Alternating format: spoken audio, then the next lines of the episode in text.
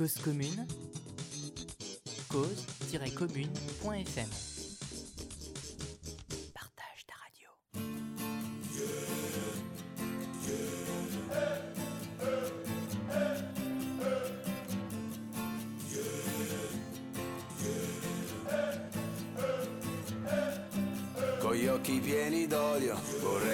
silenzio intorno per ascoltarmi a fondo, giurare il mio ritorno, la verità è nascosta e quando ci parliamo mi dice una bugia per tenermi lontano. Hai mai avuto un sogno? Hai mai nuotato contro fino a sentirti vivo, anche per solo un giorno? Non dirmi sì normale, è quello che non voglio, fammi soffrire ancora per capire chi sono, ma come puoi amare un altro se non sai amare te stesso? Dammi un bacio adesso mentre sparano dall'universo, ho visto cadere il mondo, mi sono sentito perso, loro vedono le luci ma non conoscono il resto, che Dio mi benedica, ti devo la vita, senza odiare il mio sorriso,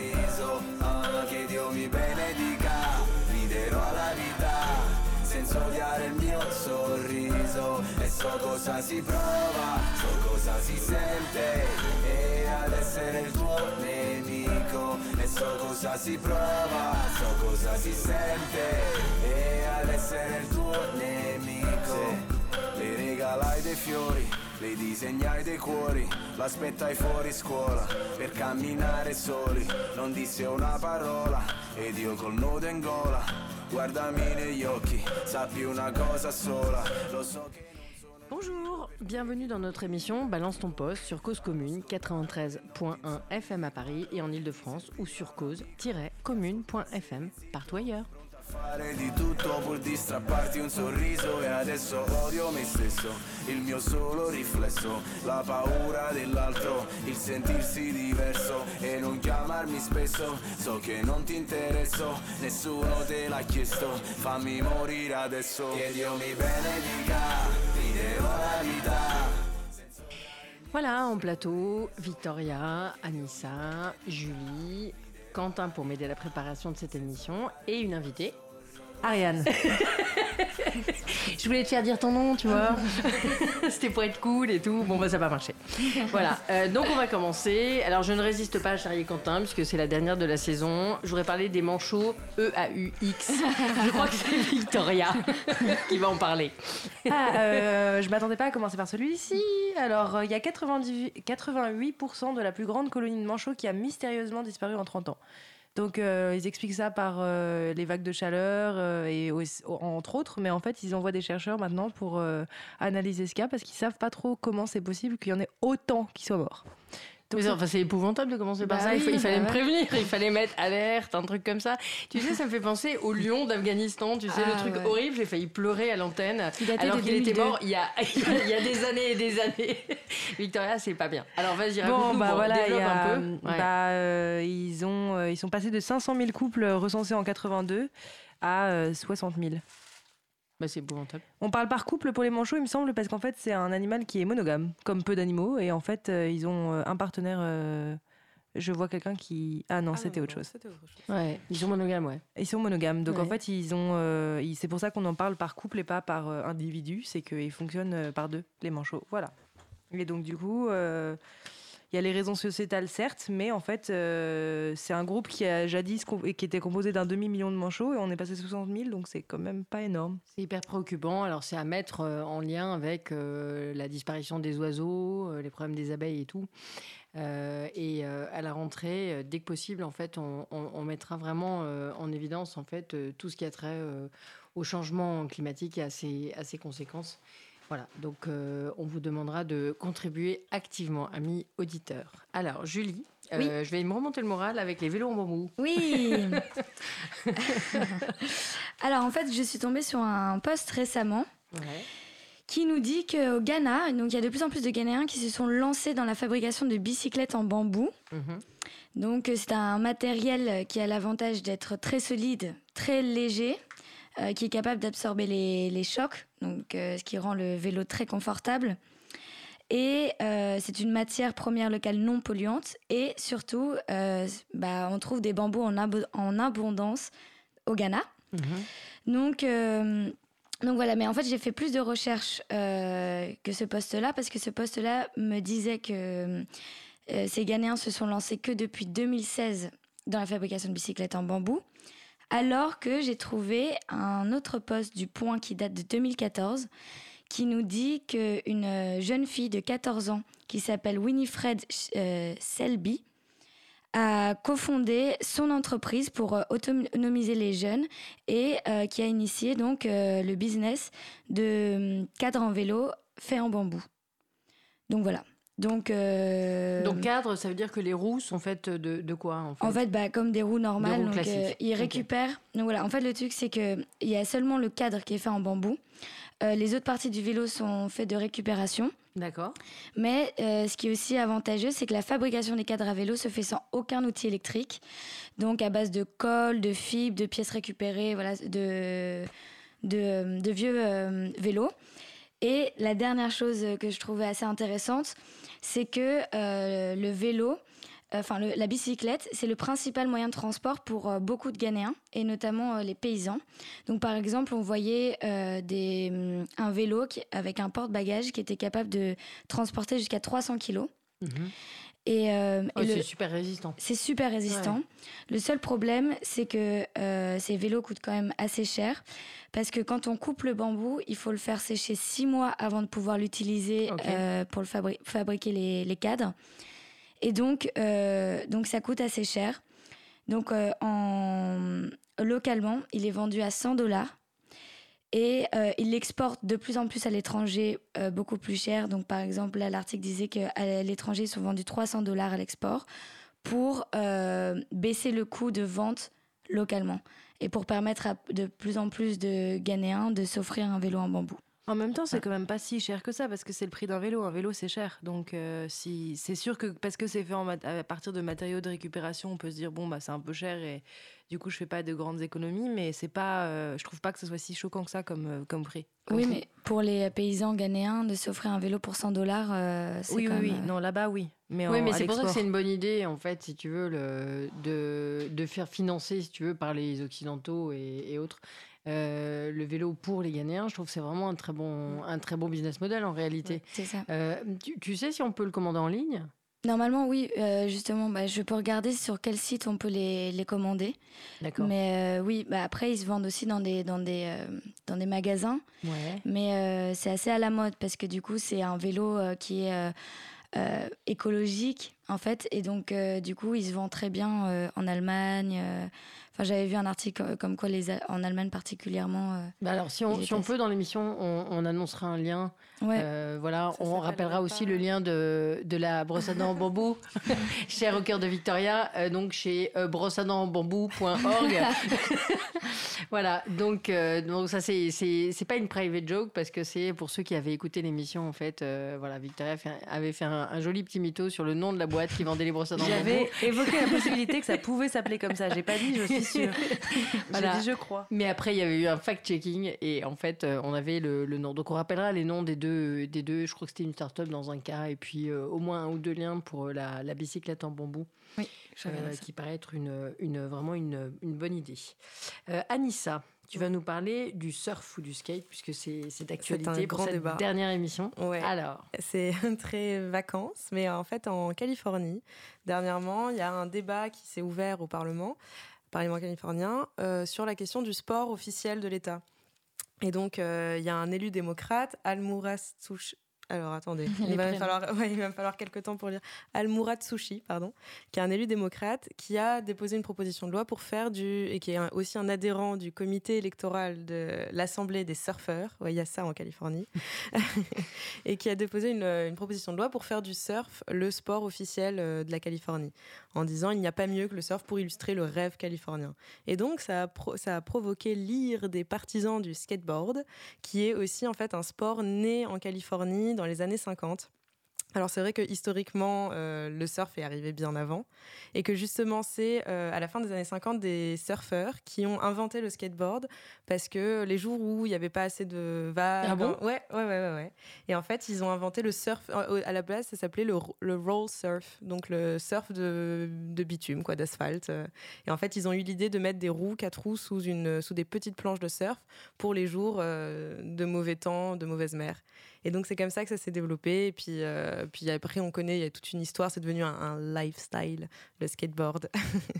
du coup, voilà. Et aujourd'hui, euh, la question se pose. Donc il paraîtrait assez juste que ce soit quand même les surfeurs qui l'emportent. Oui, c'est vrai. Après, je sais homérique. pas du coup si le surf est vraiment né en Californie ou pas, ou si c'en est devenu. euh, Oui, ça peut être à Hawaï ou. C'est ça, ouais, ouais, ouais. Quentin, tu vas checker. Alors que le, le skateboard, même si c'est plus récent, c'est vraiment né là-bas. et- Mais après, c'est vrai qu'on associe plus euh, la Californie au surf que au skateboard dans l'inconscient collectif. Ah, moi, dans mon inconscient, c'était aussi beaucoup le skate. Ouais, ouais. Parce qu'il y a aussi, dans ce cas-là, tu peux dire, ils peuvent faire du roller, euh, le, le sport officiel aussi. euh, c'est vrai qu'il y a beaucoup de sports en soi qui sont en Californie, hein, mais euh, ouais. les gens, ils moi j'ai vu plus de gens à roller que de gens en skate. Mais euh, Après, ça s'est beaucoup exporté. Du coup, c'est vrai que, je lisais Ouais. justement dans l'historique du skateboard que, bah, il y a eu des grandes périodes de phase où c'est devenu hyper à la mode et ça s'est répandu partout. euh, et qu'aujourd'hui, c'est vrai qu'il y a une petite baisse. Enfin, en gros, les gens font plus trop, tellement de skate, mais historiquement, c'est quand même euh, un grand truc, quoi. Donc voilà. Chouette. Bon, on va continuer. Anissa, alors du coup, sur les requins. Oui. Alors ça, on reste, euh, on reste aux États-Unis, au Texas. ça, c'est une histoire complètement euh, absurde. Et en fait, euh, c'est Slate qui nous rapportait que trois personnes dans, un, dans l'aquarium de San Antonio au Texas ont tenté de voler un requin en le faisant passer pour un bébé. ouais, alors c'était en fait euh, deux hommes et une femme euh, qui, euh, qui se baladaient dans, l'aquarium et euh, on les voit en fait sur la caméra de surveillance faire le guet et attendre pendant une heure autour d'un bassin jusqu'à ce que l'un d'entre eux en fait tire le. C'était un tout petit requin et tout jeune de 45 cm. Et donc, ouais, Taille bébé, quoi. taille bébé, exactement. Et donc, il a- bah, pas directement, c'est plus, plus, plus euh, compliqué que ça. Il l'a tiré par la queue, donc il l'a chopé très vite. Et ils sont allés euh, avec les deux hommes euh, dans une euh, salle du personnel. Ouais. Non, ils l'ont, mis dans une serviette humide d'abord, pendant que la femme attendait. Ils sont allés dans la salle du personnel, ils ont vidé un seau qui traînait là, ils l'ont mis dedans. ils sont revenus et en fait, ils ont été repérés, ils l'ont mis dans la poussette, ils, sont, ils ont été repérés sur le parking de, de l'aquarium jusqu'à ce que, enfin, quand un manager s'en est rendu compte. Et les a interpellés en, leur, euh, en tentant de les retenir. Et là, alors c'est trop drôle, le- l'homme qui avait le, le requin euh, a assuré que son fils était malade et qu'il s'est enfui en courant en laissant les deux autres derrière. du coup, voilà, c'est donc bon, c'est pas passé au final, ils les ont arrêtés. Mais ce qui est très drôle, c'est quand ils ont appelé la police, la police a vraiment cru à une blague parce que c'était juste avant, c'était la Shark Week au Texas, et donc il y avait plein de plein d'histoires sur les poissons et trucs comme ça. Ils ont cru que c'était un, un canular, quoi. Mais du coup, c'était dans quel but? Est-ce que c'est parce qu'ils voulaient sauver un requin Et alors, ou- euh, ils ont, non, ils disaient que c'était, oui, voilà, c'était, c'était pas, pas pour le revendre ni quoi que ce soit, mais c'était pour enrichir leur collection. Donc c'était. euh, Oui, donc c'était pas pour le bien du requin, c'était pas pour le relâcher non, dans l'océan. et... clairement pas. Oui, c'était pas, c'était pas un acte militant. euh, c'est vraiment, ce sont trois, trois crétins. En Voilà. fait. non, mais on pourrait en faire euh, peut-être pas un film, mais un court métrage. Oui, c'est ce assez, rigolo. Ça me rappelle un film. Je sais pas si vous l'avez vu. Ça s'appelait No Pain No Gain, avec trois crétins comme ça qui voulaient faire un casse et qui avaient pas un brin d'intelligence. Ouais. Et je me souviens que le chef d'entre eux, qui était quand même euh, censé être le plus malin, en fait, son, sa devise, c'était I believe in fitness. Et même quand il parlait aux autres, quand ils échafaudaient leurs plans, en fait, euh, ils faisaient des tractions, etc. Quoi. Bon, pas voilà. un film avec Jean-Claude Van Damme, ça Non, non, non, non, mais je, me- je crois que c'est Mark Wahlberg, il me semble, mais euh, je confonds toujours avec l'autre, donc, euh, mais c'était pas mal. Je vous le conseille en fait, parce que c'est un film qui est assez second degré et qui avait un peu déçu ceux qui s'attendaient à voir vraiment euh, un truc euh, sur le sport, la motivation, etc. Parce que c'était complètement second degré, c'était c'était assez drôle et ça m'était assez mal à l'aise, puisqu'évidemment, euh, euh, évidemment, leur casse se tournait euh, au cauchemar absolu. Voilà. Euh, donc, euh, on va continuer avec euh, J'hésite un peu. euh, on va faire encore un truc un petit peu léger avant la pause musicale que nous annoncera Anissa. Euh, eh bien, je vois qu'une dame de 96 ans, en fait, s'est reconvertie. Voilà. Voilà. Et c'est mystère. Alors, mystère. c'est, euh, j'ai trouvé ça très drôle. C'est Inge Ginsberg. Donc, l'histoire commence pas forcément marrante. Donc, c'est une survivante de la Shoah. Et Inge, donc. Inge. Inge Ginsberg, je sais pas si tu veux le dire à ma place. Non, Euh, non, non. Donc elle est euh, autrichienne et en fait, euh, donc après avoir survécu la Shoah, elle a été recrutée par les services secrets et en fait, du coup, elle a surveillé les troupes nazies en Italie. Mhm. Et du coup, à- maintenant, elle a aujourd'hui cette Madame Inge euh, Ginsberg, elle a 96 ans Mhm. et elle a décidé de plutôt que d'écrire euh, des livres ou des enfin pour raconter son histoire, ses ouais. mémoires, elle a décidé de les chanter en faisant du death metal. Non. Donc elle raconte ses récits de- d'agents secrets euh, en survivante de la Shoah et c'est des thèmes lourds hein, comme la solitude. euh, voilà, c'est pas des thèmes joyeux joyeux et j'ai trouvé ça assez marrant. Donc euh, c'est pour ça que je voulais en parler. Voilà, si on les retrouve pendant l'émission, euh, on en passera un extrait. Bah ouais. Voilà, donc euh, on, va, on va chercher ça. Donc Anissa, la pause musicale. Alors, ça, c'est plutôt à Julie de l'annoncer. Alors Julie. Ah. C'est euh, C'est Everybody Loves the Sunshine de Roy Ayers. c'est parti. Cause commune 93.1, la voix des possibles.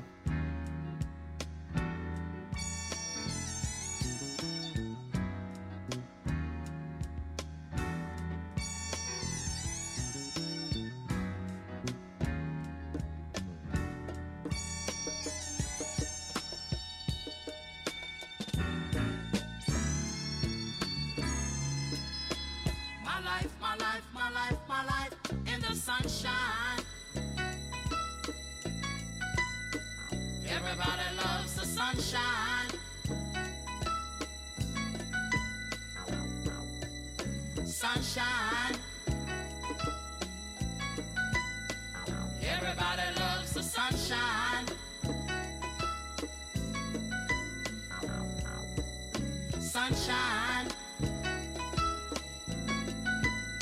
Folks get down in the sunshine. Ooh, Sunshine. Yeah. Folks get brown in the sunshine.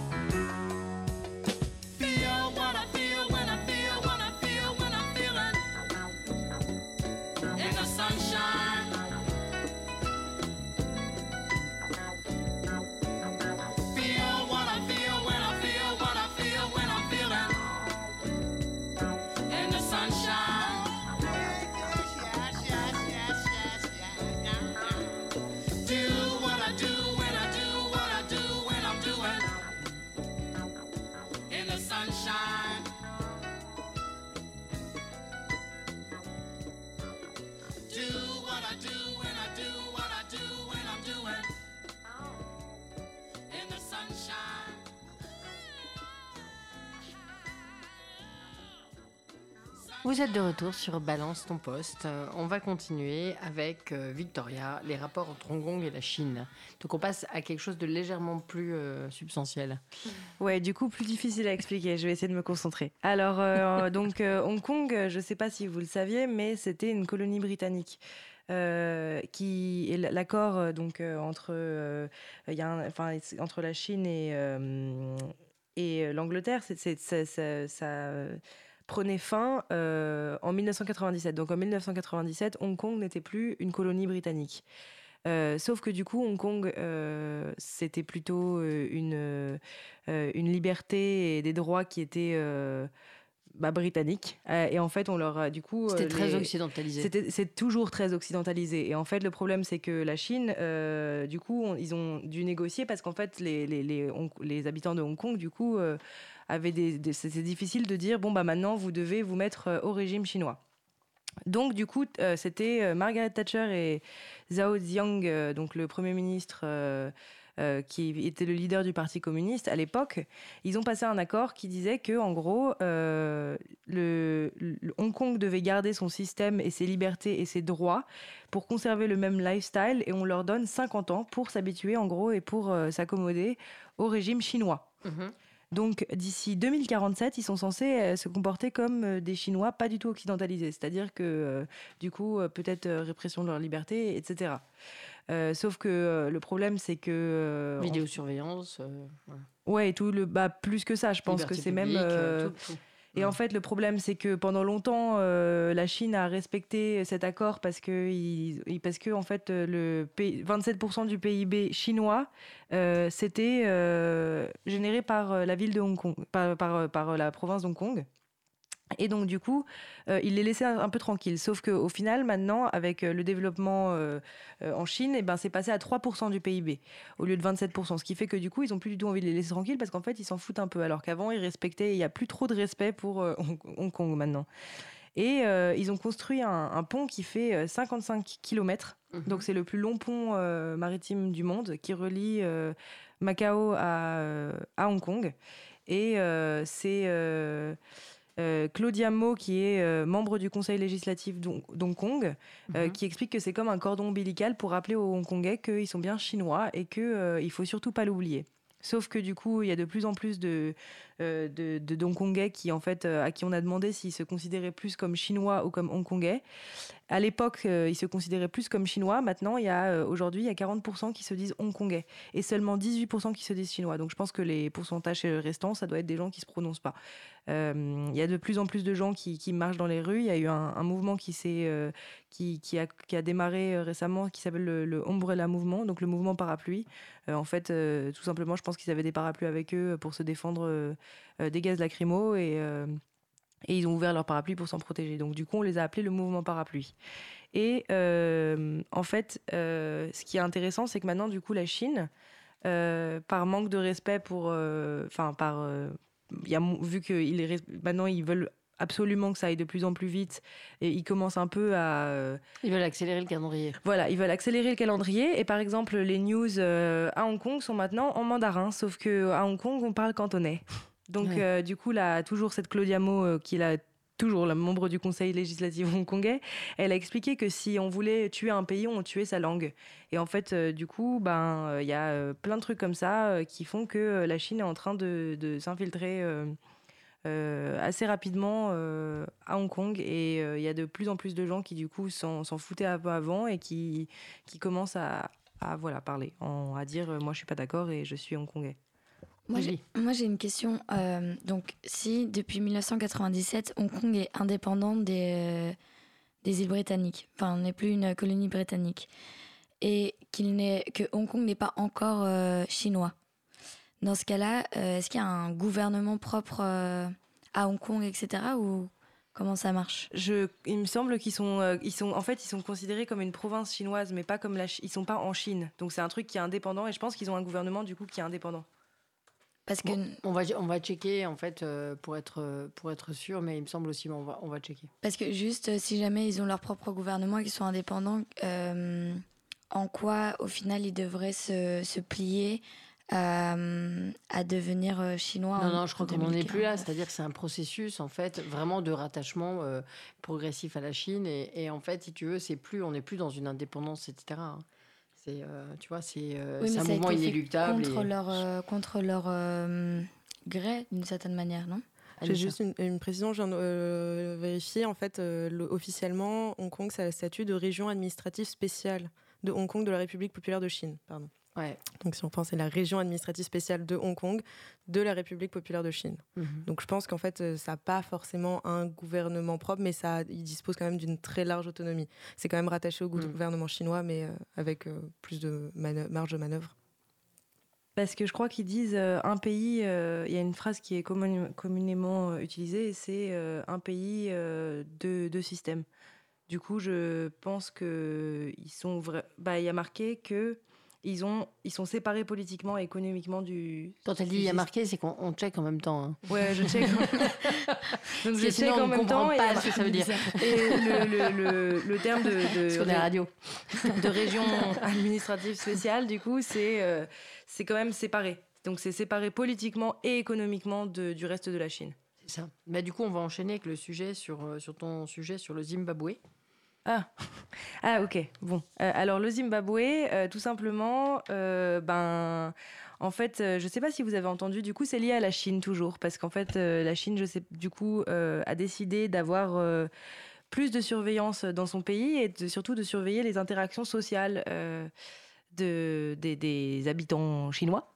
On en avait euh, parlé dans une précédente émission. Ouais, on en avait parlé rapidement, euh, mais du coup, d'ici 2020, il y aura, il y aura, euh, ça sera mis en place cette politique qui fait que, euh, ben, par exemple, on pourra pas forcément, si on a un très, un très faible score, parce que c'est par point de, de citoyenneté, euh, si on a un faible score, on peut par exemple pas aller dans les hôtels les plus luxueux ou prendre l'avion ou des trucs comme ça. Donc un peu en rappel de l'épisode de Black Mirror, si nos auditeurs l'ont vu.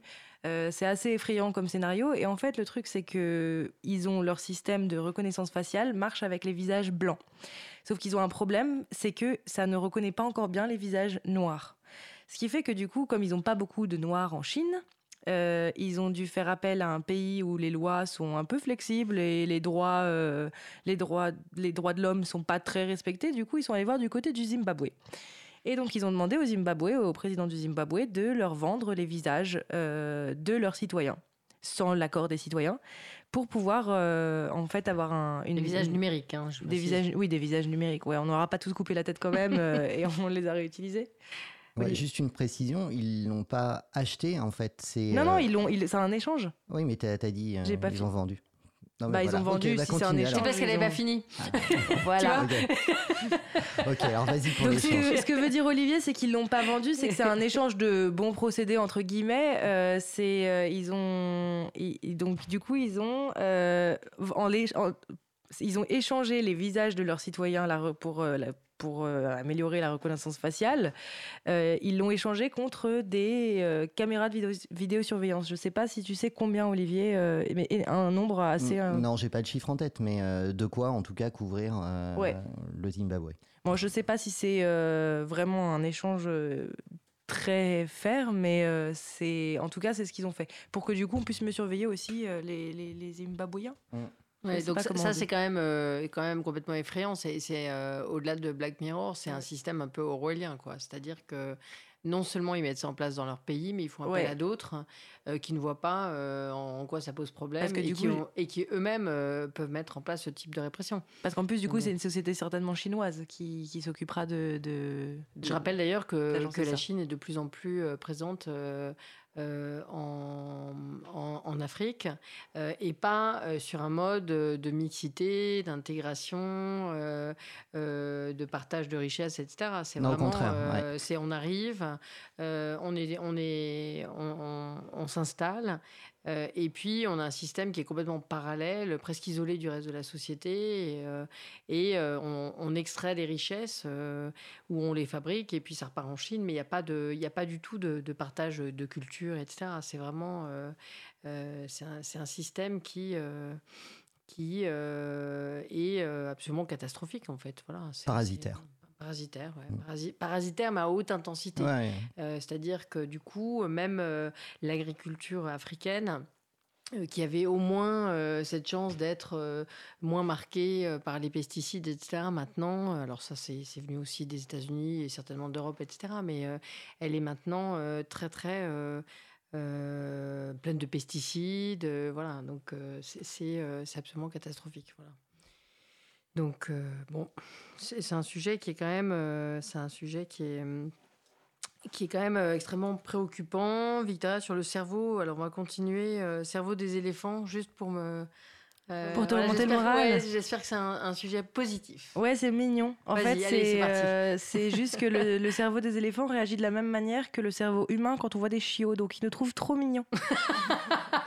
donc, les éléphants trouvent que nous, en tant qu'humains, on est trop mignons. Et du coup, on se faisait la réflexion euh, avant, la, pendant la préparation de l'émission que du coup, c'est un peu triste parce que ça veut dire que c'est comme si nous, on se faisait euh, euh, massacrer un peu par des chiots. Euh, ça fait. Ça fait peur et c'est, je me dis, ils ont pas dû savoir comment. Il ne voit pas d'où ça vient en fait. Voilà, c'est ça. Parce que se faire massacrer par un chiot, je m'y attends pas forcément. J'imagine que du coup, les éléphants nous trouvant trop mignons, ils ont dû nous trouver un peu moins mignons par la suite. Mais Bon, allez, on va passer au ventilateur sans électricité au Bangladesh. Ah oui, alors en fait, euh, au Bangladesh, ils ont mis en place euh, des ventilateurs sans électricité, euh, notamment dans une ville où les températures peuvent aller jusqu'à 45 degrés. Là, c'est une ville, et je vais rechercher le nom en fait, parce que j'ai pas le poste devant mes yeux, mais de 28 000 habitants. Et par manque voilà, d'infrastructures électriques, etc., ils ont mis en place des, des ventilateurs sous forme de panneaux euh, sans utiliser l'électricité donc, en mettant des bouteilles de plastique coupées en deux et qui rafraîchit euh, les maisons. Parce qu'en fait, euh, donc il, il montrait l'exemple quand on ouvre la bouche et qu'on souffle, l'eau est l'eau. Pardon, l'air est chaud et quand on souffle, l'air est frais. Et donc l'air de l'extérieur rentre dans la bouteille. Euh, J'essaie de l'écrire au maximum pour les auditeurs, mais. Même pour le plateau, c'est bien en fait. rentre donc euh, par le grand. En tout cas, c'est un très bon poste hein, pour la radio, c'est parfait. c'est vrai que je pensais pas que ça allait être si difficile à... parce que j'ai l'image dans les yeux. Mais en fait, c'est un des panneaux avec plein de petits trous où ils ont mis des bouteilles coupées en, en de moitié. Ouais. Donc l'air chaud rentre par la grosse extrémité de la bouteille Ouais. et passe à travers le petit euh, goulot Ouais. de la bouteille qui rafraîchit, donc qui sort en air frais. Et donc ça, ça rafraîchit naturellement euh, les maisons. Ah oui, donc c'est pas des ventilateurs avec des, trucs qui tournent, des machins, etc. plus comme une clim. Mais l'exemple de la Excellent. bouche est assez. euh, en fait, euh, quand j'ai bien essayé de faire l'expérience, effectivement, quand tu craches de l'air euh, en ayant la bouche grande ouverte, ça te fait de l'air chaud. Et quand tu. Quand tu C'est bien pour les micros, puisqu'elle vient de faire ça. Donc, euh, non, non, je- en- à côté- juste à côté, mais quand tu. Voilà, exactement. Et quand tu contrôles le, le flux qui sort, bah, c'est vrai que l'air est plus frais. Donc, euh, astucieux. ouais, c'est très astucieux. Ouais, Voilà, c'est très astucieux. Voilà.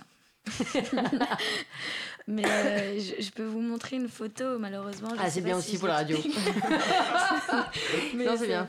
Je sais pas si j'ai bien. Il fait chaud, hein, il, faut, expliqué. il faut le dire. euh, voilà, vous, amis auditeurs, vous le savez, ou alors vous êtes dans des zones froides, hein, mais euh, puisque vous pouvez nous écouter partout dans le monde. Ah oui, d'accord. Mais sinon, je vous invite à regarder sur internet ouais, et vous pouvez même faire ça chez vous.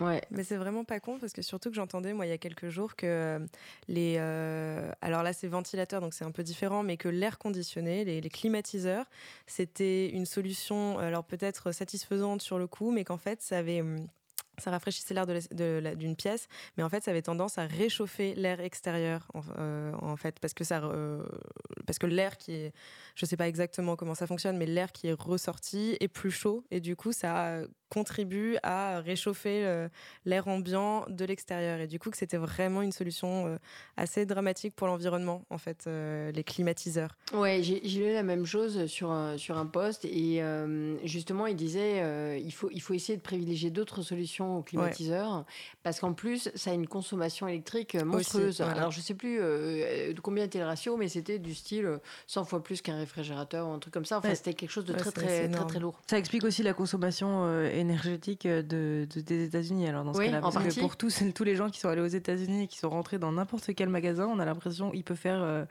1000 degrés dehors qu'en fait, on a l'impression qu'on va tomber malade en, tombant, en rentrant dans un Mm. magasin, dans une grande surface. et ou- effectivement, euh, je, le, le nom m'échappe, mais les grandes, les grandes surfaces de stockage qui ont euh, parfois la taille d'un stade euh, aux États-Unis, etc., où on stocke des données. euh, c'est pareil, c'est-à-dire que euh, d'un point de vue énergétique, c'est Ah oui, hyper polluant. Oui. C'est ultra polluant de- Comment ça s'appelle le Olivier, Olivier, au Bah, les, Pardon, quoi les banques de Euh, data. Ouais, les, les comment ça s'appelle Tu vois les les, les, les endroits où Les tu mets data centers. les, les data centers. Les data warehouse. la honte Voilà, sur la cause honte. commune de pas de pas se souvenir du mot. Ouais, les data centers en fait, euh, donc euh, des tailles monstrueuses, sont vraiment extrêmement euh, énergivores euh, et c'est un vrai souci. Alors on- en fait, Alors il y a des ne trucs super innovants du coup je- j'en Très profite bien, vas-y. euh, de euh, alors il y a une start-up euh, lyonnaise euh, notamment euh, qui euh, alors en fait leur business model c'est d'aller chercher les bailleurs sociaux Ouais. pour proposer en fait que d'installer dans les sites à construire ou déjà construits des des data centers, euh, mais la chaleur euh, des data centers euh, sert au chauffage de, au chauffage des habitants. Ça c'est génial. Voilà. Euh, donc c'est vraiment au stade du euh, ça coûte assez cher en investissement, etc., etc. Euh, à, court terme, j'imagine. Enfin, à moyen et long terme, forcément, c'est bénéfique. Mais mais voilà. Donc j'ai pas de j'ai pas d'exemple. C'est toi qui m'y fait penser avec ce sujet. J'ai pas d'exemple de, de réalisation. Voilà. Mais en tout cas, le, système fonctionne et il y, avait plusieurs implantations à l'étude. Ouais, ça c'est, on, on ira de plus en plus, j'espère, vers ce type de solution, parce Mm. qu'en fait, euh, euh, si nous on essaie au niveau individuel, en fait, de modérer notre consommation, si à côté de ça il y a des choses qui sont euh, monstrueuses en termes de consommation, alors ça peut être les voitures, ça peut être aussi euh, le, le- la viande, la production de viande, Mm. la production en fait agricole euh, est extrêmement euh, consommatrice de- d'énergie, etc. Donc, et, et, le, et liée au réchauffement climatique, donc voilà, ça, ça n'ira pas juste avec des solutions individuelles. Et en parallèle, j'ai vu d'autres trucs, en revanche, fonctionnels. Je ne sais pas si vous vous souvenez des, des applis qui permettaient de faire du crowdsourcing, en fait, pour rechercher les extraterrestres ou autres. tu sais, tu as un petit soft qui tournait sur ta machine. On a ça aussi pour la recherche euh, médicale. Et en fait, le, principe, c'est euh, ta machine tourne de toute façon et on réserve une partie euh, de l'occupation de ton temps machine à faire des calculs qui s'intègrent à un réseau maillé de, du même calcul. Donc ça permet voilà, de décupler les, capacités de, calcul. Donc ça, c'est un truc qui, qui fonctionne. voilà. et, et du coup, maintenant, il y a une proposition de certaines sociétés qui... consiste en la même chose, donc du crowdsourcing, Euh, mais du coup, euh, ça te permet aussi de, euh, chauffer ton logement. Voilà. Euh, avec le, le- une partie de ta connexion euh, fibre ou ADSL, enfin Internet, sert à du calcul euh, qui va euh, bénéficier à euh, de la recherche fondamentale ou autre. Et euh, en contrepartie, bah, l'énergie générée, en fait, euh, chauffe tes radiateurs. Donc ça, c'est euh, des... excellent. Ah ouais, c'est Ouais. intéressant. Alors c'est super cher à mettre en, en place euh, en- encore, euh, mais, euh, mais ça, ça, ça fonctionne, euh, ça fonctionne. Je l'ai vu, euh, je l'ai vu en fonctionnement. Excellent. Voilà. Excellent. Bon, on va faire une petite pause musicale Ouais. avec euh, Mathis Yaou. De Oui. mémoire, c'est du reggae yiddish. Oui, c'est ça. J'adore, j'adore. Ça s'appelle Sunshine et c'est un rabbin qui fait du reggae.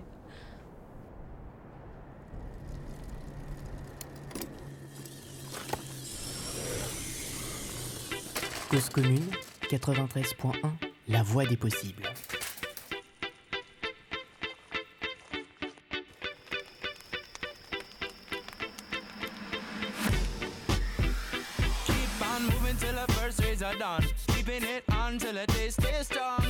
Till the nighttime blazes on. All along, I keep singing my song. I say,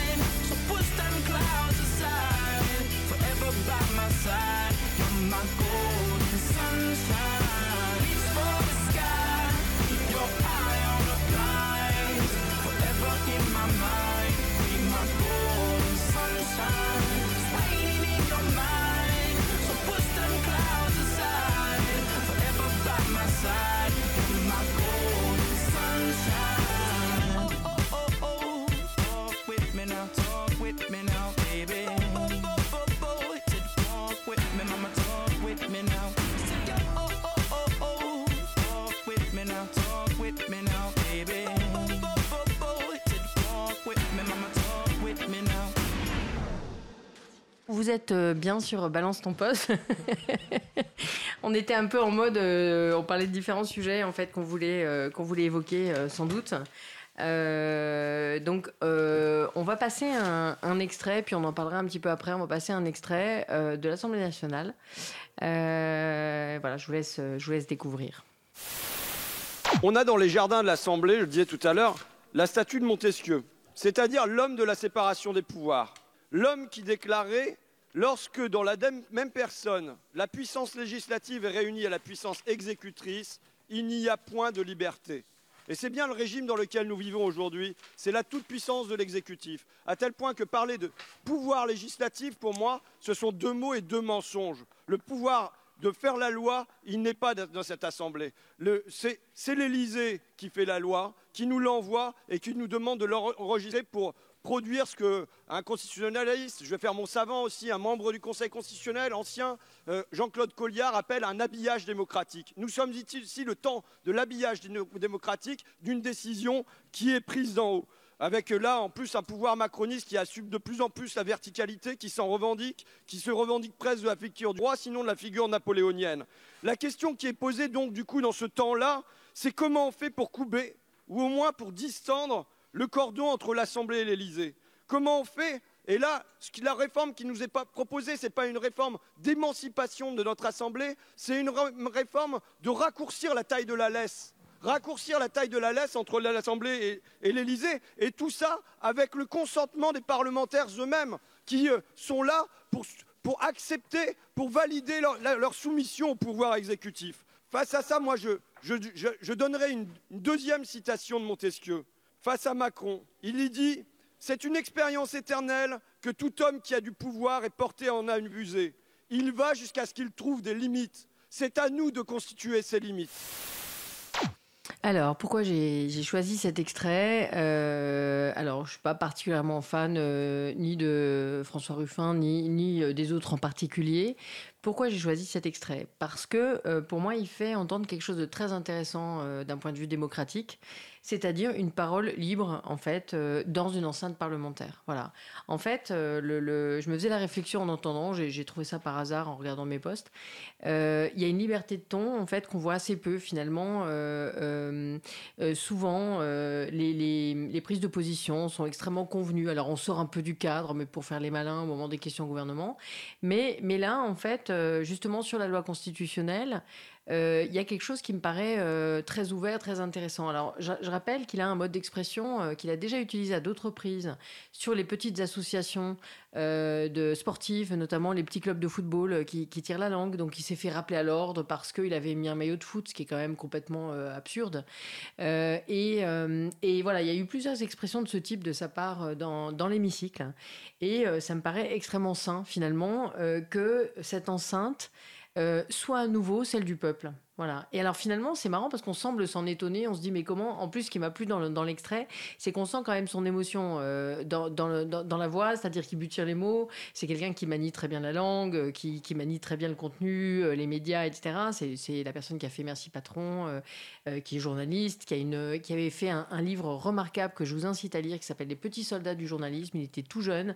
Il était en école de journalisme et il avait, simplement bah, dénoncé ce qu'il voyait, c'est-à-dire euh, les fils à papa, les compromissions, euh, le rapport à la vérité, la décérébration, je sais pas comment on dit, mais le fait que souvent euh, les gens étaient un peu décérébrés. Et il reste sur ce, sur ce fil, là je parle pas de son fil politique, mais de son fil intellectuel. Et ça me paraît extrêmement euh, revigorant. Voilà. Donc, euh, j'ai choisi ça aussi parce que euh, bah, aujourd'hui sont évoquées deux motions de censure euh, dans l'affaire euh, dans Benalla qui ne seront pas adoptées pour des questions de, majorité, puisque la majorité en fait présidentielle, elle est, elle est, elle est massive. Donc, pour la première fois de- depuis très longtemps, en fait, les gauches se sont rassemblées autour d'une motion de censure. Puis il y a une motion de censure de la droite euh, qui, de mémoire, euh, sera soutenue aussi par euh, la France insoumise, mais pas par le Parti socialiste. Voilà, toujours est-il que peut-être que dans ces temps troublés, difficiles, politiquement compliqués, la liberté peut se trouver bah, sur vos réseaux sociaux, dans les médias et notamment dans nos petits médias qu'on essaye de faire vivre grâce à vous et, et, dans lesquels on prend beaucoup de plaisir à travailler, mais et à partager, mais aussi à l'Assemblée. Voilà, peut-être qu'elle est faite finalement pour ça en fait. Euh, voilà. Et, donc, on entend souvent parler de scandales, de cadeaux, euh, euh, de, de euh, bah, qui, utilisent l'argent public pour euh, leurs propres euh, souhaits. Je lisais que François Drugy a fêté son mariage euh, à l'hôtel de la Sey. Euh, Bon, il y, a- y souvent des choses comme ça euh, dont, dont on entend parler, des frais de bouche, euh, des voitures, etc. Et puis là, tout d'un coup, bah, il y a quelque chose de frais et tout, et ça valait le, le coup d'être euh, d'être souligné, je crois. Voilà. Est-ce que l'un d'entre vous a envie de réagir Sinon, on continue sur les postes? Euh, en fait, euh, moi, ce que je voulais dire, euh, que je trouvais euh, particulièrement pertinent, c'est euh, c'est sur euh, justement en fait la balance des pouvoirs euh, entre l'exécutif, législatif et judiciaire, euh, qui est euh, très précieux au final dans les démocraties. Et, euh, et en fait, alors le problème, c'est que je suis pas une experte du tout dans le sujet, mais il me semble que c'est la Pologne. c'est horrible, mais là, dans ma, dans ma tête, j'ai un trou entre la Pologne et la Hongrie. Je sais pas pourquoi, mais je pense que c'est la Pologne qui a, en fait, qui affaiblit de plus en plus le pouvoir judiciaire. Donc, euh, l'exécutif euh, prend de plus en plus de, de pas sur euh, le judiciaire. Et c'est assez alarmant, justement, pour. Le judiciaire ou le parlementaire? le, non, justement là c'est le, le judiciaire. C'est pas la même chose, mais en fait ça reste dans cette dans cette idée de, de balance euh, des pouvoirs qui affaiblit euh, la démocratie. Et en fait, je pense que c'est extrêmement précieux de faire euh, très attention à ça et de garder un équilibre. Donc chaque système, euh, au final politique de chaque pays et notamment les pays de l'Union européenne ont leur modèle différent. Mais le but c'est de rester, enfin c'est extrêmement important de garder le plus possible cette, cette balance des pouvoirs pour pour pas pencher vers oui vers je vais pas parler dictature mais euh, dans l'extrême euh, ça deviendrait une dictature Oui, en tout cas une confiscation en fait euh, du pouvoir par l'exécutif. euh, voilà, avec un exécutif très fort. Euh, D'ailleurs, je, je, je, rappelle pour ceux qui ont, qui ont suivi un peu, euh, Ariane Chemin a écrit dans Le Monde un article très intéressant, en fait, où elle explique qu'au-delà de ce qu'on peut penser de l'affaire Benalla, intéressant ou pas, scandale d'été, scandale des etc., ce qu'on voit surtout, c'est une forme d'opacité, en fait. Et euh, visiblement, euh, et, et, et, euh, et euh, justement, au Parlement, normalement, le Parlement doit pouvoir secouer tout ça, en fait. Poser un certain nombre de questions, ça doit redevenir une enceinte où les gens peuvent s'exprimer. Moi, je trouve qu'il fait très bien de rappeler à la fin, enfin, cette phrase de Montesquieu qui euh, rappelle quel est le rôle du Parlement, en fait. Qu'effectivement, on a trois pouvoirs, mais ces trois pouvoirs sont là pour se contrôler les uns les autres et pour se limiter les uns les autres pour éviter ces excès-là. Et que, effectivement, mais en fait, il n'y a qu'à voir euh, comment aussi euh, sont considérées les élections législatives en France. C'est généralement, là qu'on a un plus grand taux d'abstention, ce qui compte généralement, c'est l'élection du président. Et en fait, on se rend pas compte que ce qui est très important, c'est que l'un ne va pas sans l'autre, en fait. On peut pas élire une personne et le, enfin, effectivement, on est. On... Lui donner un blanc-seing. Exactement. Et donc, ce, voilà, je pense qu'on a un peu perdu. Ce, enfin, je sais pas bien. je pense que c'est plus simple, plus compliqué qu'il n'y paraît, mais euh, qu'il y a un vrai rôle euh, du Parlement qui, enfin, dont on, on doit se rappeler en fait la raison d'être. Ariane. Je me permets d'intervenir. Euh, tu fais bien. Le, le, principe de séparation des pouvoirs, je pense qu'il est d'autant plus important en France euh, parce qu'on est dans un vrai régime présidentiel. En fait, le président de la République, qui est élu pour 5 ans, est absolument incontestable et on est le seul pays européen à avoir euh, un régime tel quel où en fait celui qui dirige vraiment c'est absolument pas le Premier ministre, mais c'est notre président de la République. Et c'est extrêmement dangereux parce que le président de la République, c'est celui qui prend euh, toutes les décisions, qui a un poids très très fort, encore plus maintenant, puisque euh, le pouvoir législatif est euh, assez effacé, complètement muselé. Mm. et en fait, c'est ouais, vraiment dangereux parce que le Parlement n'a pas le pouvoir de le, de le contrebalancer. en fait, y a, effectivement, la séparation des pouvoirs, c'est important pour avoir une une, euh, une balance et un, un, contrôle des pouvoirs les uns sur les autres. Sauf que euh, avec un président tout puissant élu pour 5 ans et absolument pas contestable, en fait, euh, ce, ce, cette fonction de contrôle, elle est presque effacée.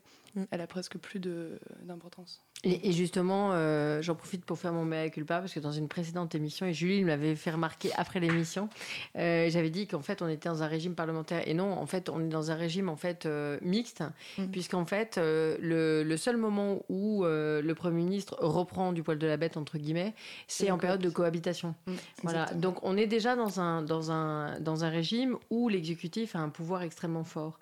Et à partir du moment, et c'est pour ça finalement que toute cette affaire était vraiment intéressante, c'est pas une affaire qui concerne une personne ou deux ou trois, en fait. C'est la question euh, de, euh, aussi des entourages. C'est-à-dire que euh, dans des cabinets, si les personnes sont plus. si on ne sait plus qui est dans un cabinet, si on ne sait plus qui fait quoi, en fait, il y a, aussi la question du, du qui fait quoi.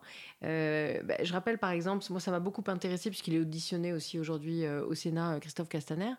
il avait parlé de Benalla comme un bagagiste. Quand bien même on imagine, alors qu'il était, il est quand même délégué général d'En Marche, et que Benalla travaillait pour En Marche, quand bien même il, penserait ce qu'il dit, c'est-à-dire qu'il avait des fonctions logistiques et bagages.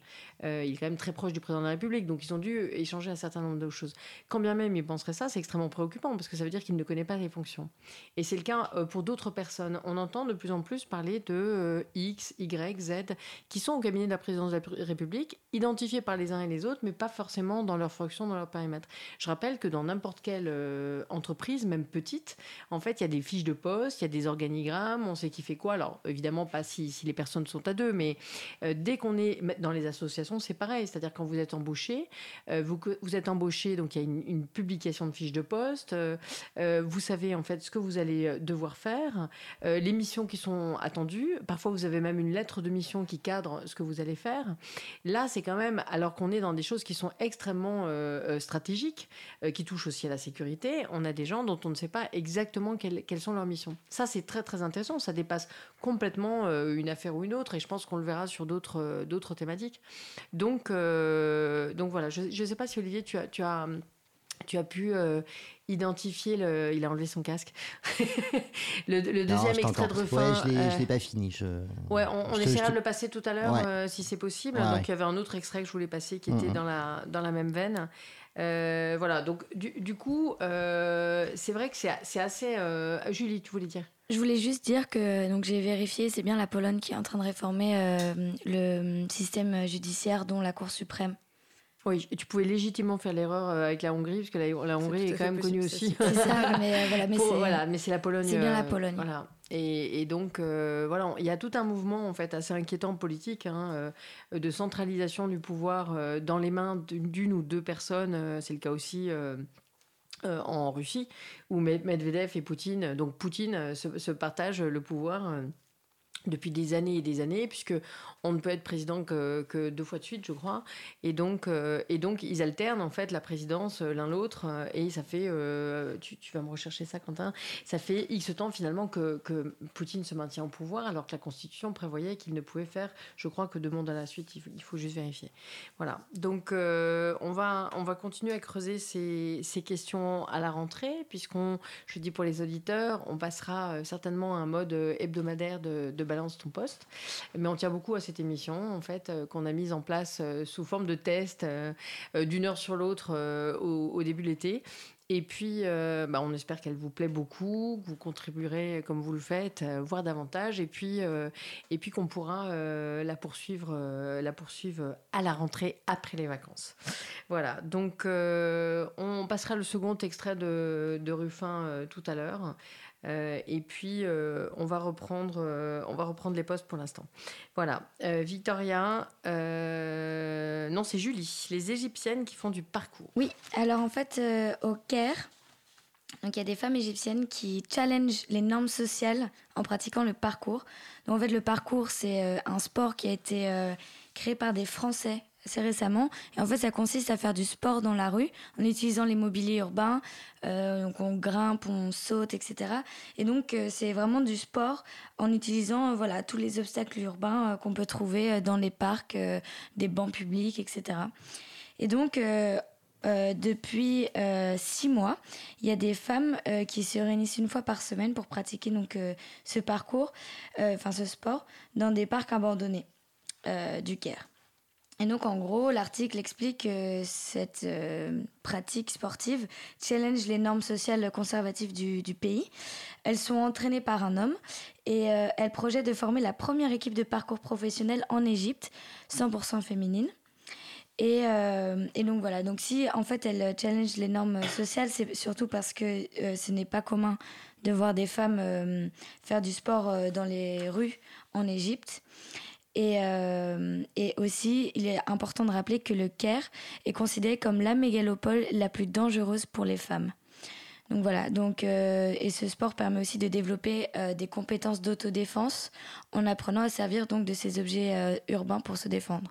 Des lampadaires, des poubelles, des, des bancs, etc. Euh, le, le, ça s'apparente aussi à une espèce de voltige urbaine. Donc, euh, au-delà du mobilier urbain, en fait, euh, on saute, on escalade, on passe d'un balcon à l'autre, etc. Donc, c'est un sport qui est vraiment très exigeant physiquement. et donc, ça, ça, porte un nom en France. Ah non, c'est pas l'art du déplacement, à, consonance un peu japonisante. Je Yamakasi. Ah, les Yamakasi. Ah, les Yamakasi. voilà, Yamakasi. Ça, c'était un film. Voilà. Et, euh, mais je crois que ça s'appelle comme ça en France, alors qu'en Iran, euh, dans ah, d'autres pays et tout, euh, on appelle ça. C'était un hommage de Besson. parce que c'est Besson qui a fait ce film, je crois. Bah, écoute, c'est toi le grand spécialiste de Besson? De Besson, non, pas forcément. je sais. Moi, je, n'ai retenu qu'un film de Besson, c'est celui avec Christophe Lambert, Subway. Ah oui, et, Nikita? Et, ouais. Nikita quand même. Oui, il a été produit Nikita, par... absolument, absolument, absolument.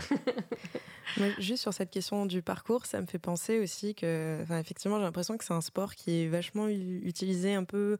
c'est un sport qui a l'air très, enfin, très utilisé pour l'émancipation parce que j'avais vu aussi que euh, en Palestine, en fait, il y avait des groupes de jeunes Palestiniens qui faisaient du parcours sur les débris, les débris, pardon. Euh, comme il y a pas mal de, bah, pas mal de bombardements et pas mal d'immeubles de, détruits, donc c'est vrai que ça fait des terrains de jeu euh, a priori euh, assez extraordinaires. Et pour eux, c'est vraiment aussi un moyen de bah, se dépasser physiquement, de, voilà, de, se prouver, enfin de, Et de jouer de l'absurdité, en fait, et aussi, voilà. et du tragique des choses. Exactement. Ouais, et je- crois que c'est pareil en Syrie. Ouais, Euh, sûrement. voilà, mais dans les zones de guerre et les zones de conflit, en fait, Ouais. c'est quelque chose qui est très, très, euh, très utilisé, et très pratiqué. Ainsi qu'en et- Palestine, hein, comme on l'a vu avec euh, Victoria lorsqu'on cherchait les photos. Ouais. Anissa vient que de je le dire. Ah pardon, excuse-moi.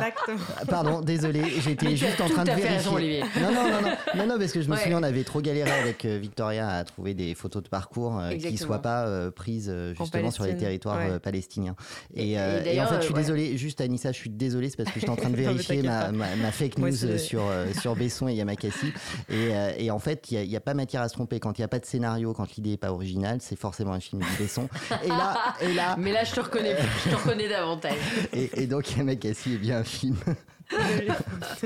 Et, et alors, il je est sais- produit par Luc Besson, mais c'est pas euh, à Un réaliser scénario, non, non, Ah. scénario et idée originale, Luc D'accord. Besson. Mais il n'est pas réalisé par. Non, pour, rester sur les- le sujet égyptien, c'est que je suppose aussi, vu la nature du sport, que les femmes qui, qui font ce sport ne sont pas voilées au sens euh, le voile ne peut pas être euh, ni un voile intégral euh, ni même un voile très très présent si tu veux parce que ça peut être quelque chose qui est attaché dans les cheveux mais il est impossible de faire ce genre de euh, de pratiquer Et ce genre de sport ça implique d'avoir des vêtements un peu près du corps aussi. un peu près du parce corps que, ouais, pour les sinon c'est voilà donc du coup c'est vrai que c'est C'est d'autant plus ouais, challengeant. Exactement. Peut-être le, le sujet sur l'Inde, je vois Anissa qui a supprimé les taxes sur les serviettes hygiéniques. Alors, c'est pas moi. Ah, c'est moi en fait Ah, pardon, encore. Julie. Donc euh, voilà, donc j'ai vu. Donc, ça, Donc c'est c'est un droit de suite presque euh, d'un autre sujet, Bah exactement. d'une Donc, autre émission. C'est un, un droit de suite, donc je me souviens plus exactement. euh, On parlait de la taxe rose euh, sur les produits euh, hygiéniques, enfin les serviettes hygiéniques, les tampons et tout ça. Sur, aussi sur la question des tampons et des produits chimiques qu'on trouve dedans. Exactement. Ah voilà, qui c'est peuvent ça. être très dangereux pour la santé. C'était mon poste en plus. Oui, tout à fait, tout à Je fait. suis attentive à ce que tu racontes. Merci Anissa, ça me touche. donc euh, bah, là en fait euh, c'est la fin des taxes sur les serviettes hygiéniques en Inde. Euh, donc euh, depuis le 21 juillet, donc euh, ces taxes euh, euh, ont été supprimées. Euh, cependant, il est important de rappeler que voilà, c'est une bonne nouvelle, mais c'est une bonne nouvelle euh, qui cache euh, un autre problème, c'est que 60% des jeunes femmes de 16 à 24 ans n'ont pas accès aux serviettes hygiéniques. Donc euh, malgré le fait que les, les coûts ont baissé, en fait, il y a un problème beaucoup plus large, c'est l'accès d'abord aux protections hy- hygiéniques.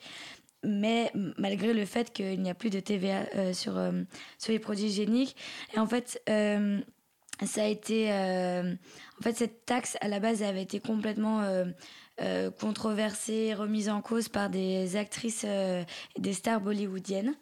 Et donc, euh, voilà, leur militantisme a permis euh, de, d'annuler cette taxe qui était de 12% euh, à la base. Et, et voilà. Et donc, en fait, euh, euh, je- 'fin, c'est juste pour dire qu'en France, par exemple, euh, ça fait depuis 2015 que les serviettes hygiéniques sont considérés comme euh, des biens de première nécessité.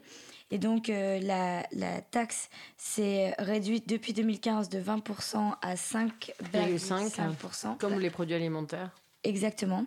Donc c'est assez récent, mais on a toujours une TVA en fait sur ces produits hygiéniques, alors que bon l'Inde nous a devancé la France là-dessus. Cependant voilà, je pense que c'est quand même important de dire que euh, que voilà ça- 60% des femmes quand même en- de 16 à 24 ans en, Fran- euh, en France pardon en Inde n'ont pas accès et ils disent même que 80% euh, dans les États les plus pauvres de l'Inde, de l'est de l'Inde n'ont pas accès à leurs serviettes hygiéniques. Merci Julie. Voilà. Victoria, les adolescents. À partir de quel âge est-on adolescent? Alors, de base, euh, on avait décidé que l'adolescence, c'était de, 10 à- de 14 à 19 ans. par- Pardon. Donc, cette période euh, un peu euh, ingrate où on a des boutons sur la tête et en fait, on. Où les adultes nous on est- détestent hein. les ad- on, Très on est très injustement. incompris et voilà. En fait, maintenant, il y a des scientifiques qui ont qui ont expliqué qu'en fait maintenant ça durait de 10 à 25 ans dans les pays développés et euh, que du coup on restait ouais c'est de, de 10 à 24 ans. Je vois Julie qui du coup est contente parce qu'elle s'est dit ouais je suis encore un ado. et c'est pour ça que d'ailleurs euh, la SNCF en fait euh, j'ai lu dans l'article que la SNCF avait fait passer son, son- ses tarifs donc de réduction de moins de 26 ans à moins de 27 ans. Euh, ou moins de 25 ans à moins de 27 ans parce que justement on est jeune adulte beaucoup plus longtemps en fait et donc maintenant on est considéré comme des ados euh, aux yeux de ces scientifiques euh, ces scientifiques-là beaucoup plus longtemps parce qu'en fait on a du mal à et on a du mal on n'est pas encore tout à fait développé euh, jusqu'à l'âge de 24 ans euh, pour certains, on n'a pas encore nos dents de sagesse qui ont poussé. Euh, le, cerveau continue de se développer. Et en fait, du coup, ces scientifiques ont expliqué que euh, on devait continuer, enfin, on devait continuer d'être peut-être pas appelé, mais en tout cas de, considérer que l'adolescence ne s'arrête pas à 19 ans et elle ne commence plus à 14 ans. Parce qu'en fait, maintenant, les, enfants d'aujourd'hui, je ne sais pas pour si vous avez des frères et sœurs qui sont assez jeunes, mhm. mais ça commence vraiment tôt. C'est-à-dire qu'ils commencent à te répondre plus à 14 ans, mais plus à 9-10 ans. Donc voilà. Oui, puis avec euh, aussi euh, des vêtements euh, qui sont des vêtements plus sexués ou des choses comme ça, des, des, des, petites filles avec des, des vêtements euh, un peu un peu bimbo, etc. Ça, euh, avant, euh, il y, a, y, a, une dizaine ou une vingtaine d'années, c'était encore assez un phénomène qui n'était pas généralisé. maintenant, c'est plus c'est plus développé. Quoi. Bah, en dehors de ça, ils fument, ils fument, ils boivent hyper jeunes. Et quand je dis ils fument, ils fument des clopes et ils fument autre chose aussi. Donc c'est et de plus en plus tôt. Mhm. Bon, à suivre en tout cas. Mais du coup, euh, pour les parents, euh, minute de silence. Euh, on va continuer avec Victoria, qui a un sujet de, première importance sur le château de Game of Thrones. Alors, c'est un château de Game of Thrones qui coûte 560 000 euros, soit le prix d'un deux pièces à Paris. Deux pièces bien, bien, placées quand même. Deux pièces bien placées, mais pas tant que ça, parce que j'ai regardé les prix l'autre jour et en fait, c'est quand même euh, devenu de plus en plus cher. Donc, euh, c'est euh, dans certains quartiers 10 000 euros le mètre carré. Voilà. Donc, si vous cherchez, arrêtez tout hein, et puis allez habiter, je sais pas où c'est, en Irlande, non? C'est en Irlande, c'est en Irlande. Et c'est ça comporte 6 appartements qui font 325 mètres carrés chacun. Donc voilà, c'est quand même une affaire par rapport à un deux pièces à Paris. Voilà, et on peut trouver ça sur, sur un site ou euh, sur euh, l'agence immobilière Maison Real Estate. Donc voilà, et c'est pour ceux, pour les fans de Game of Thrones, c'est euh, la maison des Tully, dont est originaire Kathleen Stark, oh, la maman. Ouais. D'abord, en vrai, c'est un beau château. Hein. Si vous regardez les photos, je vous jure que c'est beau. Dans la série, il est pas mal. Alors, je, je, vois quelque chose que, que je comprends pas comme ça tout de suite, a priori, Victoria. Un chien qui paye en feuilles d'arbre. Ouais, voilà, c'est presque, presque un droit de suite, parce que je sais pas si vous vous rappeliez de Sombro, le, le chien qui avait fait arrêter 245 narcotrafiquants. Ah, oui. ah bah si, dans une précédente émission, bien sûr. Eh bien, je pense que je je, recommande aux gens d'acheter leur chien en Colombie parce qu'il y a un autre chien colombien qui est apparemment très intelligent, euh, qui s'appelle euh, donc euh, Negro. Negro, donc qui veut dire noir. Donc on passe de sombre à noir, mhm. qui achète des cookies tous les jours en payant avec des feuilles d'arbre. Donc il a compris qu'en fait, il a compris qu'en fait les humains payaient en échange de quelque chose et du coup il a imité et en fait il paye avec des feuilles d'arbre et tous les jours il vient réclamer dans une cafétéria de l'Institut technologique de Montreuil euh, demander euh, un cookie en payant avec une feuille d'arbre. Du coup, il lui donne. c'est génial. C'est je crois qu'on a mérité une pause musicale euh, et on pense tous à, à, Negro et à Sombro qu'on aime beaucoup sur le plateau. Et la pause musicale, c'est Mango Jerry Summertime. Merci Ok, ça marche. Cause commune 93.1, la voix des possibles.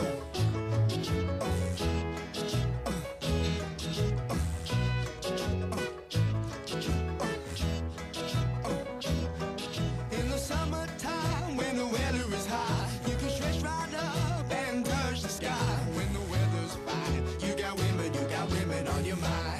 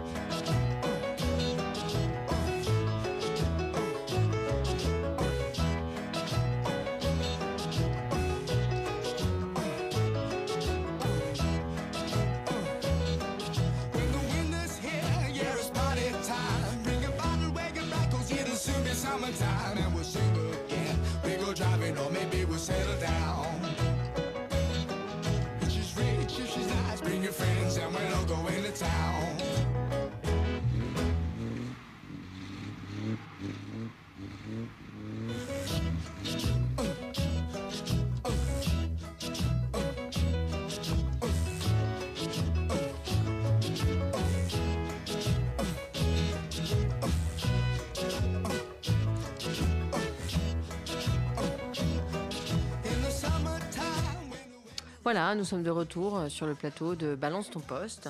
On va continuer avec un missile, Victoria. Hi, j'étais pas préparée. Excusez-moi.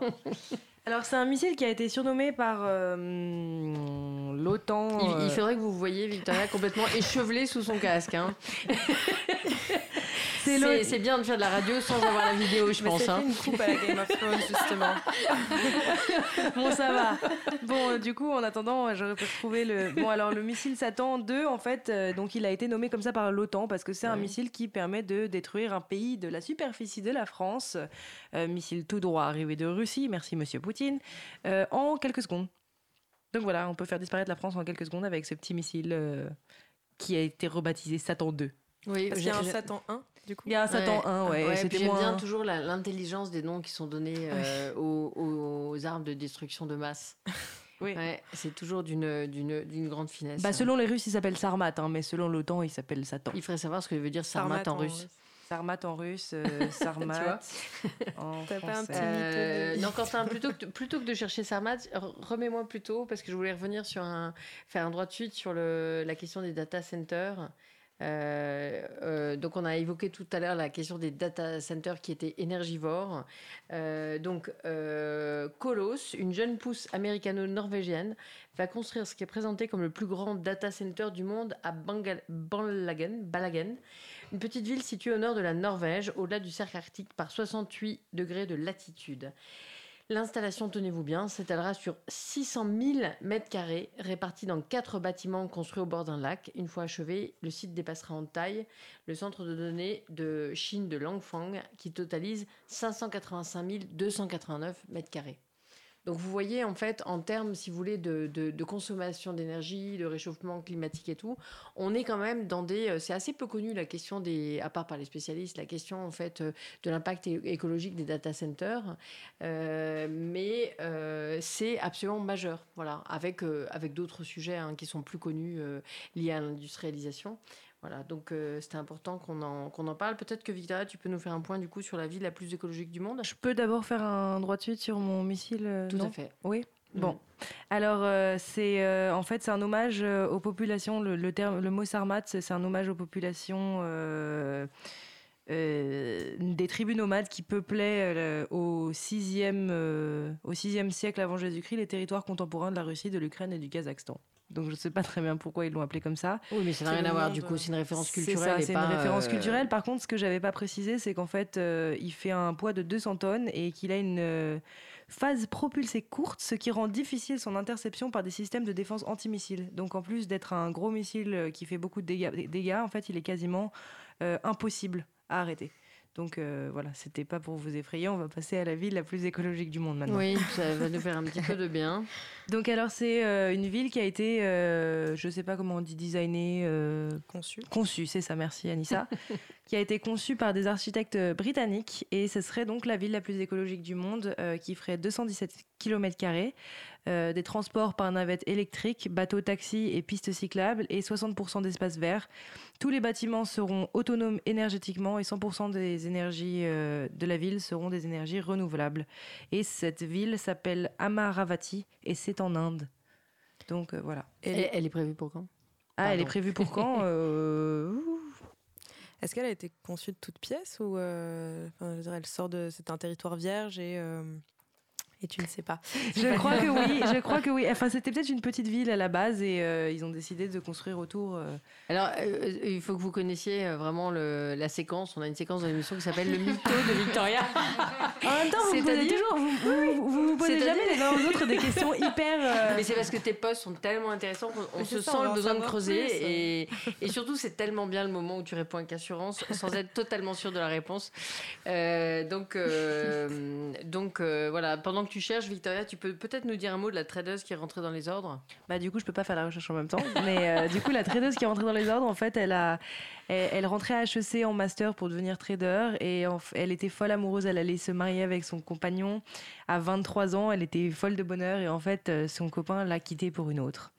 Et là, euh, elle a un peu pété les plombs, en fait, je pense, et elle a décidé. Elle regardait un documentaire sur des nonnes qui vivent, qui vivaient comme des nonnes. Et en fait, elle s'est réveillée en disant Je veux adorer euh, le Seigneur. Donc du coup, elle a expliqué à ses parents qui sont non-croyants que euh, voulait rentrer dans les ordres. Donc ils se sont effondrés. Son père lui a pas parlé pendant trois, pendant trois semaines. Sa mère euh, s'est mise à pleurer et elle est rentrée dans les ordres. Elle a donc quitté HEC. pour rentrer dans les ordres. Et pour- au bout de six mois en fait euh, où elle se sentait elle très intégrée et, très appréciée des autres nonnes qui pensaient comme elle parce qu'elle disait que du coup depuis elle n'avait plus aucun désir sexuel et qu'en fait euh, elle voulait euh, promettre à Dieu ben je sais pas quoi mais euh, elle était euh, en tout cas très pieuse. Euh, et en fait il y a une nonne je suppose qui dirige un peu le truc qui en fait l'a virée du couvent elle a dit écoute tu vas régler tes problèmes de dépression et si tu as encore envie d'adorer le Seigneur après t'être fait soigner tu peux revenir. Et donc du coup elle a été mise à la porte du couvent, elle est rentrée chez ses parents qui étaient très contents et en fait finalement elle a décidé que elle allait peut-être pas re-rentrer dans les ordres mais qu'elle allait quand même euh, aider son prochain. Donc euh, elle est devenue, elle a complètement arrêté, arrêté ça avec ses rêves de tradeuse et euh, elle veut aider euh, les vieilles personnes maintenant euh, dans un petit village euh, quelque part en France et voilà. Mais d'où vient ce superbe euh, poste? Quelle est la source et l'origine? Ah non, mais c'est un truc. euh, bah maintenant, tu me. Voilà, encore, on va m'accuser de faire un mytho. Maintenant, c'est sympa parce qu'on pose toujours des questions. euh, voilà, papa, maman, ça vient de Vice. D'accord. Ouais, c'est rigolo. Ouais. Je, je pense que la mère supérieure, ou quel que soit son nom, a, a eu un bon réflexe quand même. hein. Ouais, voilà. C'est un peu un conte des temps modernes. hein. On en connaît des À l'envers. Ouais. C'est un conte à l'envers. C'est qu'en fait, elle est. Ouais, ouais, bref. Donc, euh, euh, Anissa, tu as aussi un sujet de la plus haute importance, les enceintes sonores en forme de buste. Oui. Alors, euh, je suis tombée là-dessus aussi euh, dans, mes, dans mon fil d'actualité. C'est des enceintes qui ont la forme des bustes de, de- des- de dirigeants politiques favoris, comme euh, ceux de Trump, de Poutine, de Kim Jong-un, mais aussi de Margaret Thatcher ou Pablo Escobar. Ils ont oublié Erdogan. Ils ont oublié, ouais, mais je pense qu'ils ouais, ils vont, ils vont Mm. étoffer Et un peu la Macron, liste. alors? Macron a peut-être bientôt le sien. et donc voilà, c'est des, des- des très beaux bustes, en soi, vraiment euh, style euh, mythologie, euh, mythologie grecque, quoi. Et donc c'est un projet qui s'appelle Sound of Power. Et en fait, c'est une, je pense que c'est une petite blague de, de son concepteur. drôle. Ouais, c'est très drôle, je trouve. C'est conçu, elles ont été, enfin, ces enceintes, elles ont été conçues par l'artiste euh, Petro Woodkins et euh, elles sont fabriquées en Suède. Donc elles pèsent quand même 40 kilos, hein, ce qui est pas rien, et euh, mesurent 40 cm. et en soi, elles sont pas excessivement chères. Bon, c'est vrai que c'est pas abordable pour tout le monde, mais elles sont, elles sont disponibles pour 150 euros. Et euh, alors, c'est loin des 6500 euros qui ont été déboursés en, le 7 octobre 2017, donc qui est le jour anniversaire de Vladimir Poutine, par un co- collectionneur qui a acheté justement l'enceinte euh, au buste à l'effigie de Poutine pour euh, la vente aux enchères des premiers bustes de la série. Et, euh, et en fait, donc j'ai regardé le. hum, Donc c'est très drôle parce qu'ils voilà, ont une partie de la tête coupée, donc c'est là qu'il y a l'enceinte. Et j'ai regardé le, la, la pub, la campagne de pub. C'est donc trois bustes de Poutine dans une quelque part en Ukraine, en train de chanter une petite euh, balade euh, ukrainienne a priori, et ça finit avec les têtes, les enceintes qui explosent aux couleurs de la Russie. Et le slogan c'est Play the people who play the world. Donc je trouve ça assez, Ah, c'est euh, assez- assez c'est- ironique. ouais. Et euh, Oui, C'est comme. Mais c'est drôle, hein, comme. euh, Euh, comme bah c'est carrément, euh, c'est un petit peu gênant quoi. De quoi tu d'avoir. trouves ça gênant? Bah ouais, de la musique ukrainienne, euh, les trucs Non, qui mais c'est- explosent. euh, bah, c'est absolument oui, ironique. C'est Ah pour ouais, se j'ai bien moquer de, Ah ouais, j'ai bien complètement de. Ah non, c'est ouais. vachement bien, moi, je trouve. Enfin, ouais. Ça je trouve pas- de Poutine plus que, que la surtout situation. le, moi je trouve que surtout le, le slogan euh, jouer, euh, Oui. jouer les gens qui jouent le monde quoi. C'est pas mal. Le slogan est pas C'est bien trouvé. Ouais. Et, c'est une édition, édition ultra limitée, donc si vous êtes intéressé, il faut se jeter dessus parce qu'il n'y a que 100 exemplaires de chaque modèle. Voilà. Très bien, très bien. On attend euh, le, le reste de la production. Oui. Euh, tu voulais aussi dire un mot, Julie, euh, de- d'un professeur à Harvard euh, qui a écrit quelque chose qui nous a intéressés. Oui. Alors en fait, euh, il y a un professeur à Harvard, un professeur de psychologie qui s'appelle Steven Pinker et euh, qui a euh, publié un livre qui s'appelle, je vais retrouver, et en fait qui explique que le monde va mieux. Et ah voilà, Enlightenment Now, le livre s'appelle Enlightenment Now, et en fait il explique par 20 bonnes nouvelles que le monde va mieux. Malheureusement, je ne suis pas euh, abonnée à Courrier International, donc euh, je ne peux pas, Pas lire. encore. On Pas salue encore. les gens de Courrier International. Donc je ne peux pas lire l'article en entier, mais en fait, euh, les bonnes nouvelles, c'est parce que euh, il dit que le XXe siècle a été, malgré les guerres mondiales, les guerres nucléaires, etc., le siècle le moins violent de l'histoire de l'humanité. Le 20e Le XXe siècle. Bah, Ça m'étonne un peu. Donc euh, c'est sa entre thèse. la Shoah, Entre les deux, bah euh, ouais. la première guerre, pas le deuxième guerre 21e? mondiale. Non, le 20. Ah Moi, je dirais que c'est peut-être depuis 2000. Qui vient de commencer. non, je dirais peut-être que parce que ça, j'avais lu des trucs là-dessus Ah sur le non. fait que, euh, il me semble, hein, sur le fait que si tu veux, les, les 20 premières années euh, du, du- du nouveau siècle, du 21e siècle, si tu veux, étaient moins violentes que le siècle passé qui a été du monstrueux.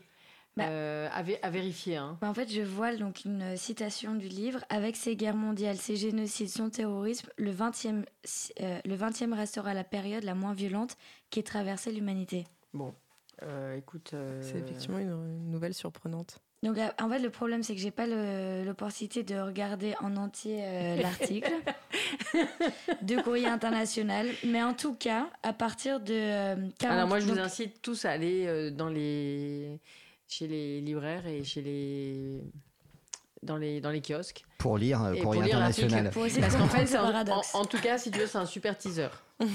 Oui, bah, enfin, le, le Vous dernier- avez lu 10% de l'article. Abonnez-vous euh, pour les 90% restants. c'est ça.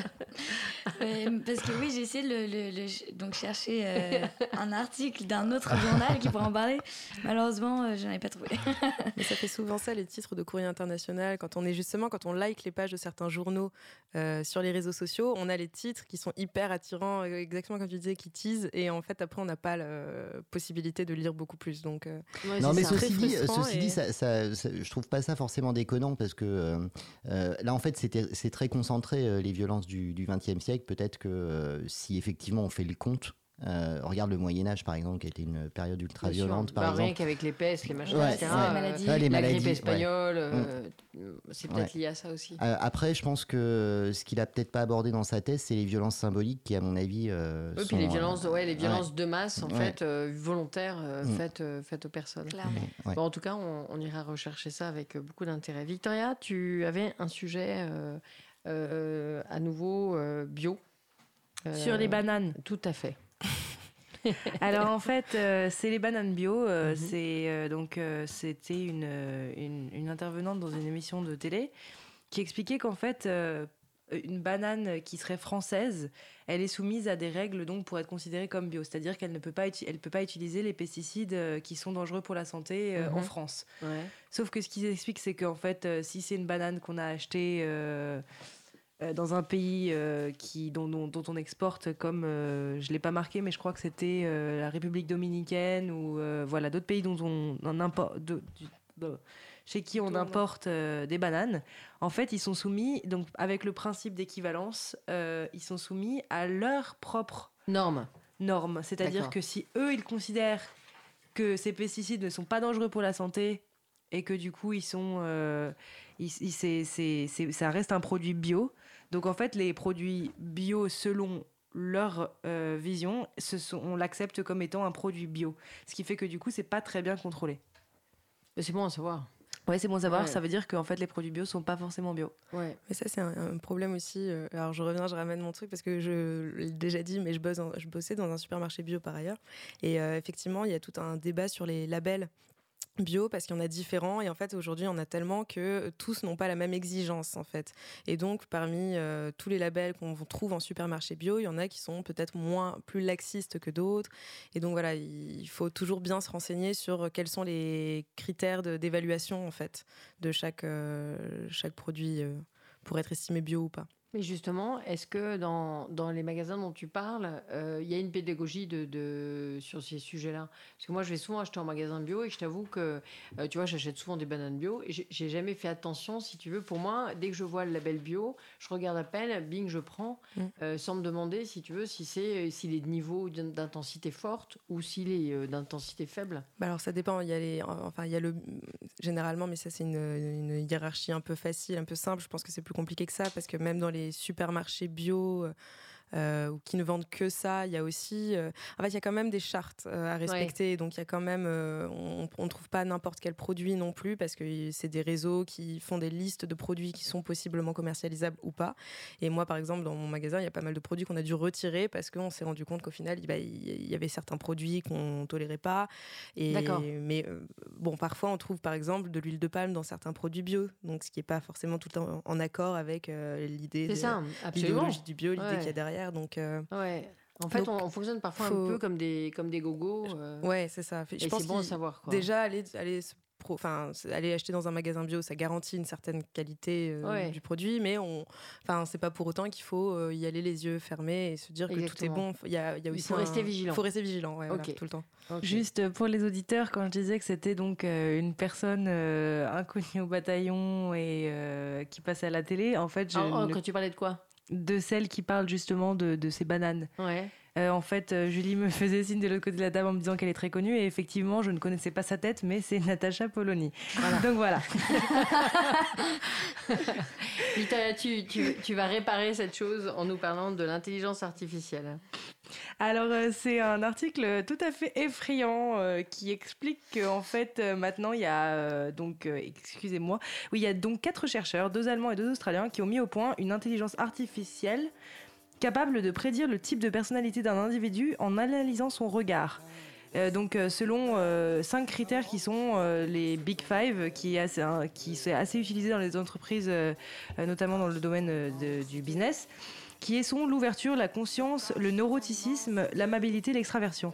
Donc pour le moment, en fait, ils sont équipés d'un casque qui analyse le mouvement de leurs yeux et du coup, pour le moment, c'est fiable à 15%, ce qui est pas énorme, mais il y a une Enfin, ça fait des progrès tous les jours. Et euh, il y a une, euh, une, neuroscientifique qui explique que c'est extrêmement effrayant parce que ça veut dire que si on l'adapte euh, au mouvement des yeux et à la façon dont on regarde et, et à la fréquence vocale, on pourra le faire hyper facilement à l'insu de la population dans le futur. Oui, bon, ça c'est vraiment c'est absolument épouvantable. Si vous voulez savoir ce qu'est le neuroticisme, euh, il faudra attendre septembre. euh, oui, mais en plus c'est effrayant quand tu penses euh, notamment au recrutement RH, aux libertés publiques, etc. Là, on rentre vraiment euh, dans les films les plus effrayants qu'on a pu voir et les projections les plus effrayantes. Je rappelle quand même que sur l'intelligence artificielle, Stéphane Hawking, mais bien d'autres, Stéphane Hawking avant sa mort et bien d'autres, on dit que là, les choses nous échappaient complètement et qu'il y avait eu un emballement terrible ces dernières années. Et c'est con parce qu'on aurait pu aussi parler du deep fake. Est-ce que tu as entendu parler de ça? Non, euh, En fait, c'est euh, des vidéos qui sont euh, construites avec une intelligence artificielle et qui permet de faire dire n'importe quoi à n'importe qui en fait. La vidéo de Benalla, ça rentre dedans ou pas? Ah, Je sais pas. ok, ben on, en reparlera du coup en, septembre, j'en ai jamais entendu parler. Alors donc deep pour profond parce que intelligence artificielle et fake parce qu'effectivement c'est du fake. Ouais. Bah, écoutez, on, reviendra sur tous ces sujets et d'autres à la rentrée. Merci infiniment à tous. Merci Victoria, Anissa, Julie, Quentin pour la préparation de l'émission, Ariane. J'espère que tu reviendras parmi nous. Euh, et, euh, euh, voilà, on était très heureux de partager ces moments avec vous. Et à très bientôt. Passez de bonnes vacances pour ceux qui sont en vacances. Travaillez bien pour ceux qui travaillent. Reposez-vous pour ceux qui peuvent se reposer. Et euh, à très bientôt. Au revoir. Et d'ailleurs, parmi ceux qui travaillent, il y a nous, puisqu'à 15h30, on revient. Et ouais, bah nous, ouais, ouais on est toujours là, hein, sur le pont. Salut Enfin, comme un vieil Oh,